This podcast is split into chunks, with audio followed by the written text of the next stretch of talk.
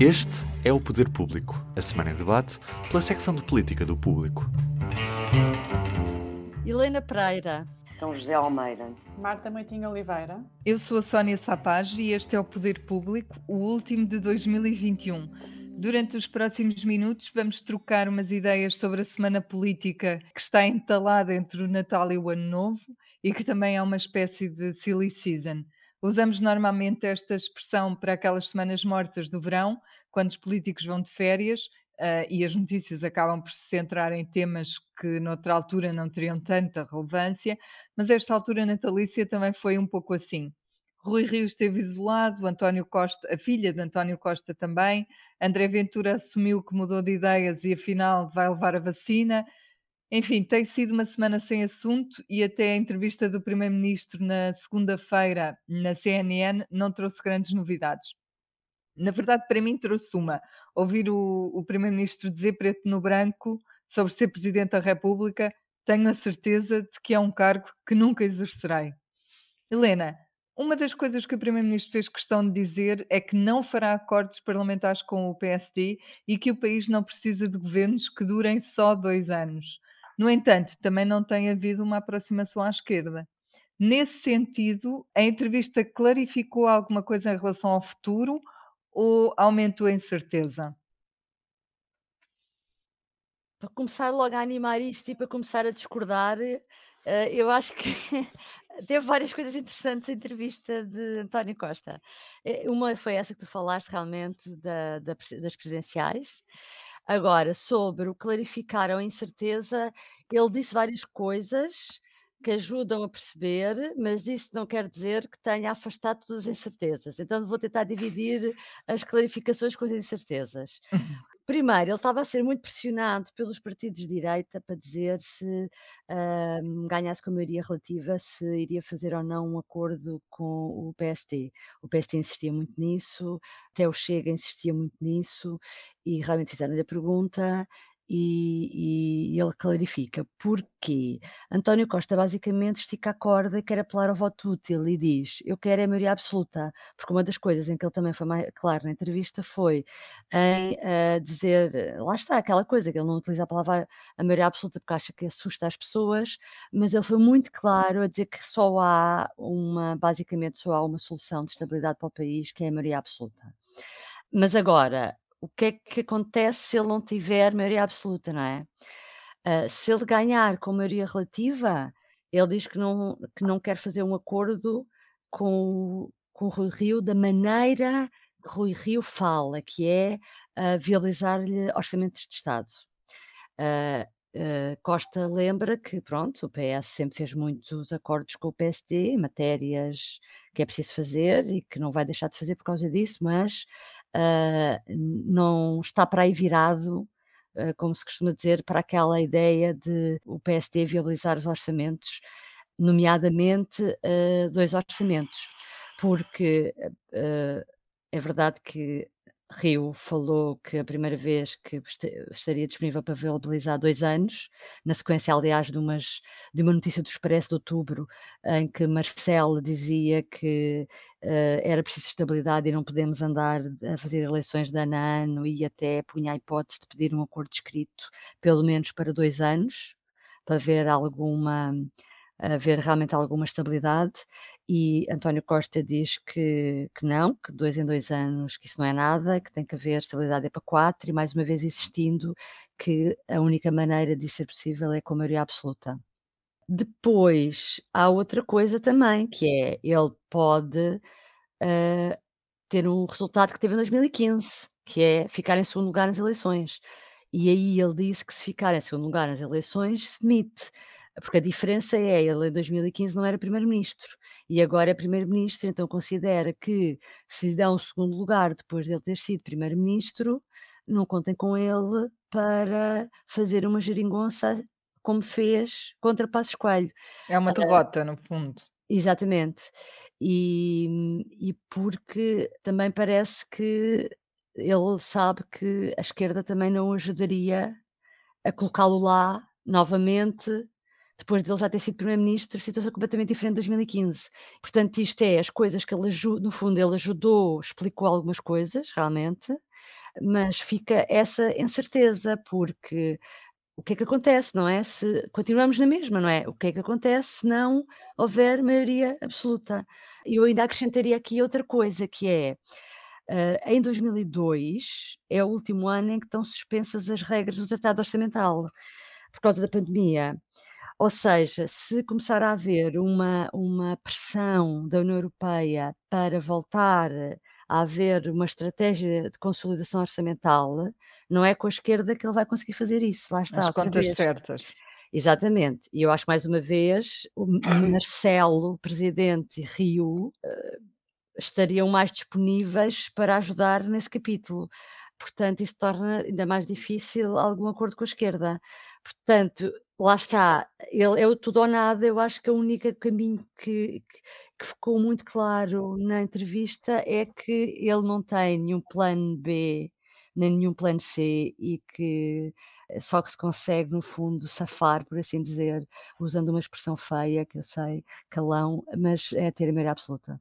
O que é incrível, porque o que nós aprendemos ao longo destes seis anos é que António Costa sempre teve um plano B, não é? Exatamente, é engraçado. Sempre ter um plano B. Mas quando tu vês aquela entrevista, quando olhas para a entrevista, o que ficas a achar é isso: é pronto, se não tiver. Uh, se não ganhar claramente. Se não ganhar, se não tiver ganhar claramente, uh, vai ser muito complicado. Então, a esquerda não quer, a direita oferece, ele diz que não há direita. Então, como é que é? Como é que é que ficamos, não é?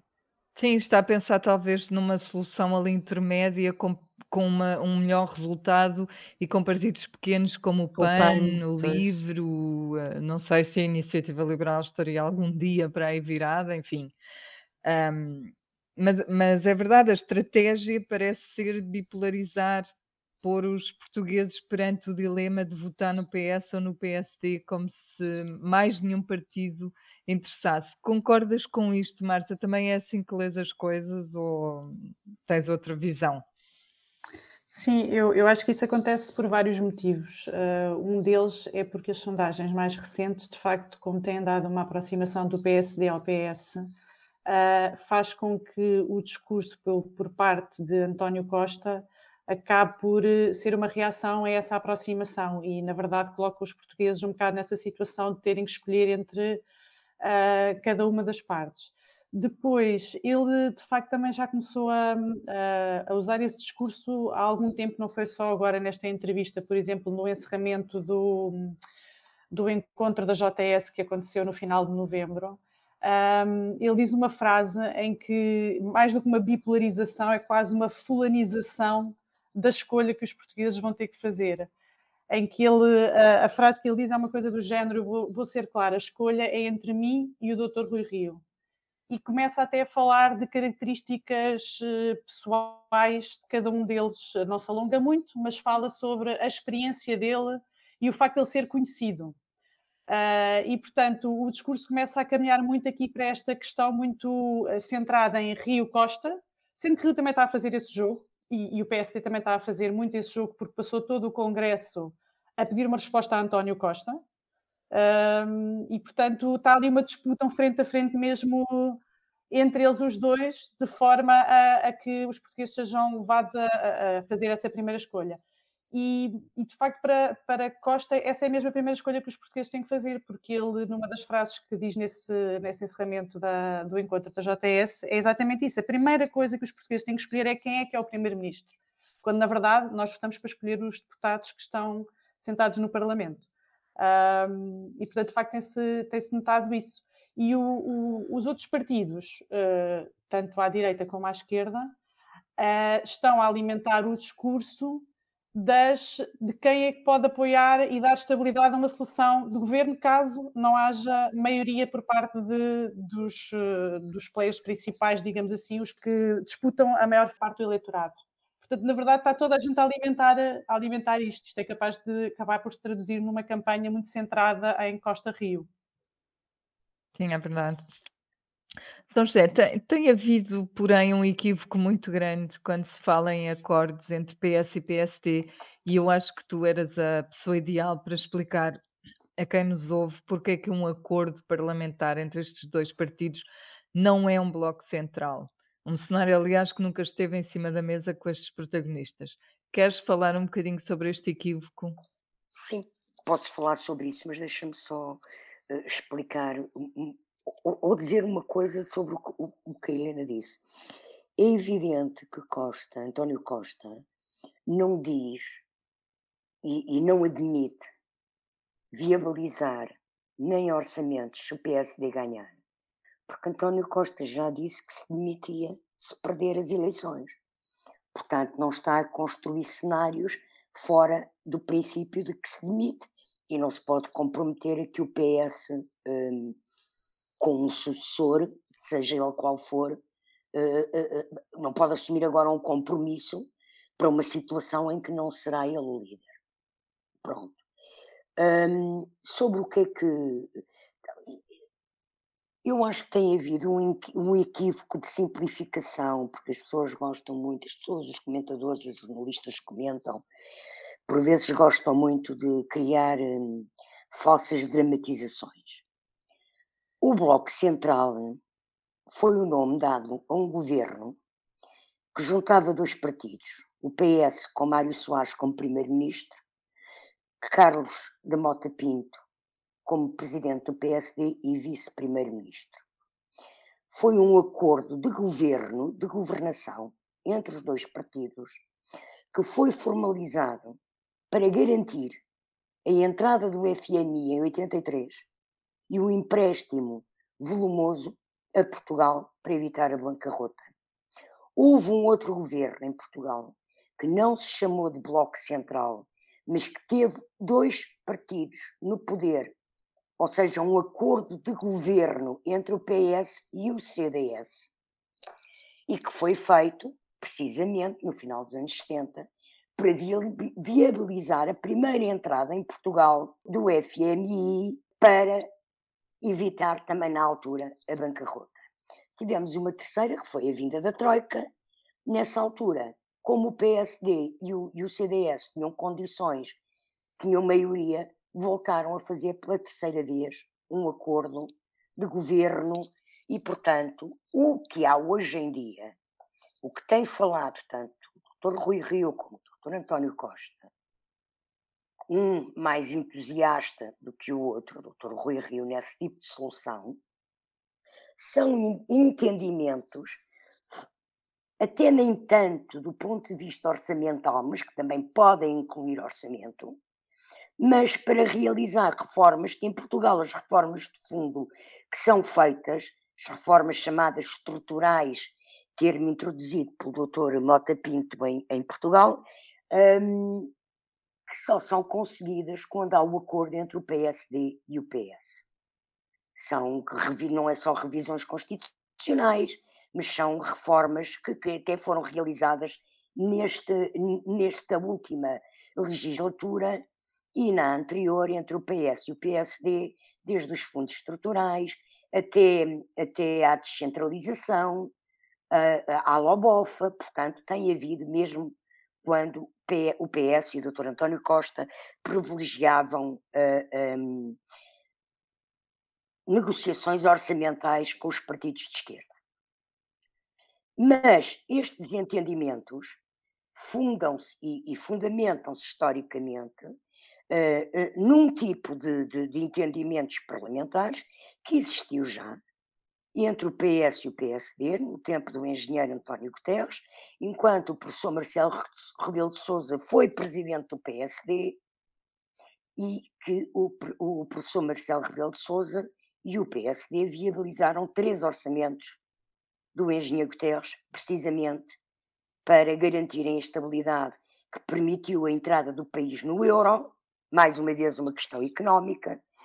E, portanto, eu, eu admito que o que venha a acontecer se António Costa e o PS ganharem as eleições, um, seja, e, e, se o PSD eh, se aproximar do PS, mesmo que ambos subam uh, no número de deputados e que o PS também suba no número de deputados, não tenha a maioria absoluta, porque o PS precisa de mais oito deputados do que tem hoje para ter a maioria absoluta, Eu admito que o Dr. Rui Rio continue na liderança do PSD, pelo menos durante algum tempo, e que haja negociações entre PSD e PS para uh, uma série de questões, nomeadamente, que têm a ver com aquilo que estavam a falar das contas certas, porque em 22, de facto, tudo indica que uh, deixa de haver a suspensão das regras do tratado orçamental, não é? E, portanto, uh, o déficit vai ter que baixar de novo, em termos categóricos, um, e, e, e, admito que esse entendimento possa existir. Agora, eu, eu creio que está tudo em aberto, não é? Está tudo em aberto porque eu penso também que o, a situação que se vive hoje em dia da pandemia poderá ter grandes reflexos nas eleições. Poderá ter reflexos sobre a abstenção e poderá ter também reflexos sobre a dispersão de voto uh, e a, e a, e a fragmentação. Daí que esta eh, bipolarização, personalização por parte dos dois principais líderes uh, surja na tentativa precisamente de contrariar isso. Mas eu penso que esse, esse risco existe e penso que estas eleições, ao contrário do que o Presidente da República uh, desejou ao convocá-las, poderão não trazer grande clarificação. Pois. Um, de qualquer forma, em relação ao Bloco Central, deixa-me só acrescentar uma coisa que pode não ter ficado clara, que é a grande diferença é que um, um governo de Bloco Central tem ministros dos dois partidos. Sim, eu disse, teve. foram governo, não é? Formaram um Negocia-se mesmo posições de ministros e tudo. Sim, e um, um, acordo parlamentar não passa por aí, assim claro. como a geringonça nunca quando passou. Eu falei, quando eu falei em acordos sim, de governação, referi é. o caso do, do, do Bloco Central mesmo, chamado Sim, Bloco com Central, era o primeiro-ministro do PSD, e anterior o outro caso que houve de um acordo de governação em Portugal entre um partido de esquerda e um partido da direita parlamentar, o CDS tinha ministros no governo. Pronto, e esse é o cenário que agora nunca, nunca esteve em cima coloca, da mesa. Isso Pronto. não se coloca de todo. Exato. Marta, hum, enfim, estamos a, estamos a um mês das eleições, uh, os dois principais partidos aproximam-se nas sondagens, mas o PSD continua ainda muito atrás do PS. Ao mesmo tempo, parece haver um certo pudor em pedir diretamente a maioria absoluta, em usar essa expressão, assim como nós a estamos a dizer agora, o que normalmente acaba, só acaba por acontecer mais na reta final da campanha. Uh, Marta, porquê que, porquê que tu achas que há esta espécie de vergonha em pedir a maioria absoluta? Será que os candidatos têm medo de não conseguir chegar lá e temem que isso lhes seja cobrado no pós-eleições? Uh, isso foi muito evidente, de facto, na, na entrevista que, que António Costa deu à, à CNN, uh, porque a Anabela Neves por muitas vezes tentou que ele dissesse maioria absoluta e ele arranjava sempre 30 mil fórmulas de dizer aquilo de uma forma, de uma forma diferente, até ter inventado metade mais um, inventado, é, é uma verdade matemática. Metade mas... mais um é uma maioria absoluta. acabou por resolver a questão ali. Uh, de facto, existe sempre essa questão da expectativa, seja qual for a meta que se trace para qualquer coisa, uh, nós depois somos confrontados com, com, o cumprimento ou não dessa meta e, portanto, pedir a, a meta máxima, digamos assim, quase, uh, tem, esse, tem esse risco. Depois, eu acho que o, o que se passa é que a, a, ideia que a ideia que tem sido construída ao longo dos anos em Portugal é que, e é alimentada por quase todo, quase todo o sistema político, é que a maioria absoluta é uma espécie de cheque em branco que é dado a um governo. E esse cheque em branco, por vezes, parece, uh, e, é defendida por algumas, algumas pessoas, que esse cheque em branco tem alguns perigos. Uh, por exemplo, nesta, nesta, nestas eleições, eu vi esta semana Catarina Martins uh, ser confrontada com um, com, a, com, a, injeção que foi feita agora ao novo banco, o resto do dinheiro que faltava, que havia um diferente em relação a essa questão, e a, a reação dela foi exatamente essa, foi se mesmo com uh, os obstáculos que o Bloco de Esquerda colocou no Parlamento e que conseguiu que a questão ficasse fora do Parlamento, nós conseguimos que isso ficasse fora do Parlamento. Mesmo assim, o dinheiro vai parar ao novo banco. Imaginem se o PS tiver maioria absoluta Portanto, eh, de facto, a ideia que é criada por todos, quase todos, sobre a maioria absoluta é uma ideia de que eh, quem, quem a tiver poderá fazer tudo o que quiser.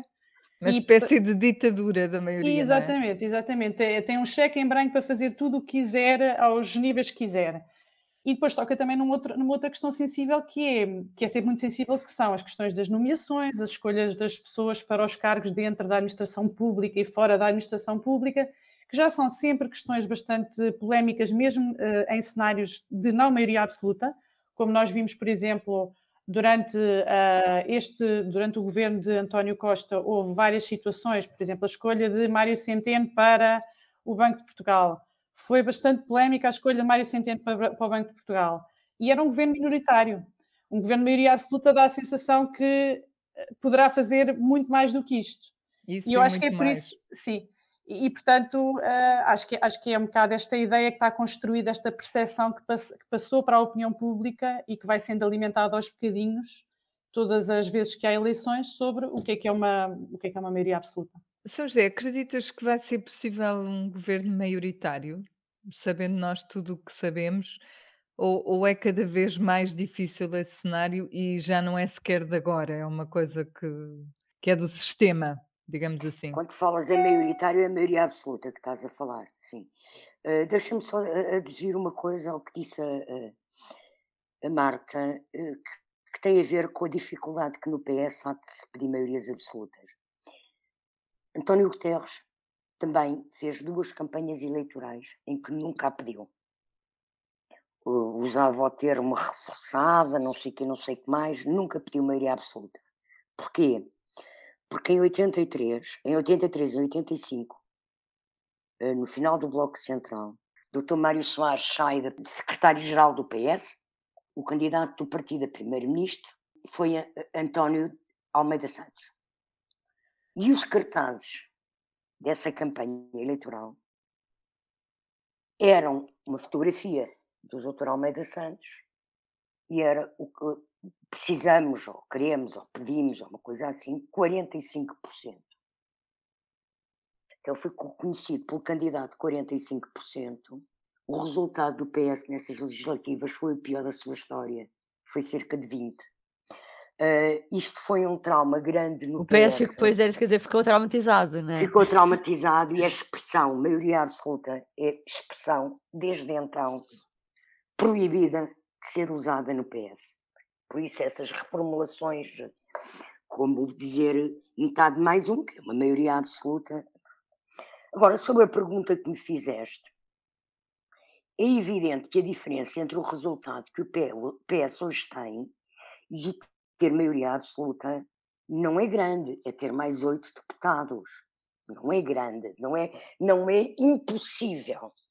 Porque que eu acho que isso é impossível hoje em dia? E não tem tanto a ver com a dinâmica de crescimento do PSD, que vamos ver se se confirma ou não, não é? Tem a ver com outra situação que surge em Portugal já há várias uh, eleições, pelo menos há duas, e que nas últimas legislativas se acentuou. O que, tem, o que surge há, há várias eleições é a abstenção, o aumento da abstenção, e que eu acho que a pandemia vai fazer aumentar uh, uh, também. Por outro lado, se há menos gente a votar, prejudica os principais partidos, porque a abstenção, isso está estudado, prejudica os principais partidos, os dois principais partidos. Depois há um outro fenómeno que se tem verificado, sobretudo desde 2019, que é o da fragmentação do Parlamento, ou seja, o surgimento de novos partidos. É? Em 2019, elegeu o Chega, elegeu a Iniciativa Liberal, elegeu o Livre. Uh, o PAN tinha entrado na legislatura anterior e cresceu. Portanto, eh, eh, eh, essa fragmentação, muito provavelmente, vai repetir-se e até provavelmente consolidar-se, no sentido que estes pequenos partidos podem eventualmente crescer no número de deputados. Daí que eu acho que é muito difícil ao PS uh, obter a maioria absoluta neste momento. Acho mesmo quase impossível. E a outro partido qualquer, no Sim, a fundo, outro de partido acordo com o qualquer. que tu Eu dizes, te falo sim. do PS porque uh, quem está melhor posicionado nas sondagens neste momento é o PS. É o PS. No teu ponto de vista, Helena, qual é a maior eh, ameaça à, à vitória do PS neste momento? É Rui Rio? É a zanga, entre aspas, com os partidos da esquerda? É a pandemia? Os sinais de esgotamento que a atual solução governativa está a dar? O colapso da linha Saúde 24? O, o que é que é mais problemático para ti? Nesta, neste momento em que estamos a falar, dia 29, quarta-feira, eu não tenho dúvidas que é pandemia. Uh, nós estamos a falar de um, de um, dia ou de uma semana em que se está a assistir a um aumento enorme do número de casos de áreas de Covid. Ontem eram 17 mil, hoje já vamos em quase 27 mil. Uh, ontem a Ministra da Saúde dizia que em uh, janeiro íamos chegar aos 37 mil, por este andar vamos chegar mais cedo que isso, aos, aos, aos 37 mil a linha Saúde 24, como tu referias, um, está, por assim dizer, um caos. As pessoas têm contactos de risco e não conseguem entrar em contacto com, com a linha porque há demasiadas chamadas e não há pessoas suficientes para atender as chamadas. Há pessoas que devem estar em isolamento profilático e não conseguem entrar em contacto com os serviços de saúde, não têm sequer o papel a dizer que estão em isolamento profilático e têm que ir trabalhar porque não podem faltar, não se podem dar ao luxo de faltar ao trabalho e ter faltas justificadas ou perder o dinheiro desse, desses dias. E, portanto, um, eu, nestes dias que falamos, nestes dois dias ou três, a situação, entretanto, espero que melhore e acredito que melhore, porque o governo já disse que está a fazer um esforço nesse sentido, mas neste momento em que estamos a falar, estamos a atravessar um dos piores momentos em que, e, e estamos a falar de um problema de saúde, que, das coisas que mais revoltam as pessoas, e portanto, quando uma pessoa está revoltada e está indignada, o que é que faz? Ou se abstém e não vai às urnas, ou vai para fazer um voto de protesto. E normalmente o, voto de protesto uh, incide, beneficia os pequenos partidos e os extremos. E, portanto, uh, a maior ameaça àquilo que, que ainda há pouca gente falava, que era o voto útil, é precisamente este sentimento que se gera nas pessoas. Está bem que estamos a um mês das eleições. Vamos ver até lá como é que as coisas, uh, como é que as coisas progridem, mas, por exemplo, vemos que no outro dia Rui Rio falava do fogotório do diretor da PJ quando encontrou João Rendeiro, uh, então podemos falar do fogotório da Ministra da, da Saúde, que ontem foi a todas as televisões falar sobre isto, desdobrou-se em, em, declarações, o Primeiro-Ministro resguarda-se, tem optado por ir a programas da manhã, a falar acompanhado num deles pela mulher, ou seja, falar do lado mais humano, do lado mais pessoal, Uh, fugindo às questões mais duras do ponto de vista político. E, portanto, isto tudo não é, não é mero acaso, uh, tem a ver com a circunstância, a circunstância difícil porque uh, o PS está a passar. Mas é o que digo, ainda falta um mês, exatamente hoje é dia 29, falta um mês até às eleições e, portanto, vamos ver como é que as coisas evoluem e se será ou não penalizado. Se, fosse as, eleições, se, as, se as eleições fossem amanhã, eu uhum. diria sim, está toda a gente furiosa, não sei o que é que vai acontecer, sim. porque as pessoas estão todas furiosas. Mas vamos ver daqui a um mês. Sim, também não sabemos se no, no período de um mês conseguimos que as coisas melhorem muito mais ou, enfim, pois, controlar isto. Vou, finalmente, mesmo para acabar, vou lançar-vos um desafio que é transformar a nossa rubrica Público e Notório em desejos de ano novo, políticos ou nem por isso. São José, qual é o teu desejo de ano novo? Está quase. Olha, o meu desejo de ano novo eh, não é propriamente uh, que o Covid desapareça. A Covid desapareça porque não irá desaparecer, seguramente, poderá sofrer mutações o meu desejo é que essas mutações o tornem menos perigoso e que haja, que a ciência encontre uma coisa que está já a ser preparada, mas que seja acelerado o processo e que seja funcional, medicação que ajude a salvar vidas e a arranjar e a, e a diminuir eventuais efeitos colaterais que esta doença manifestamente provoca, não é? Um, e é esse o meu desejo, porque penso que a pandemia foi um fator, está a ser um fator disruptivo na nossa vida, não só na economia, eh, mas eh, sobretudo na nossa vida individual, privada, particular, social, não é?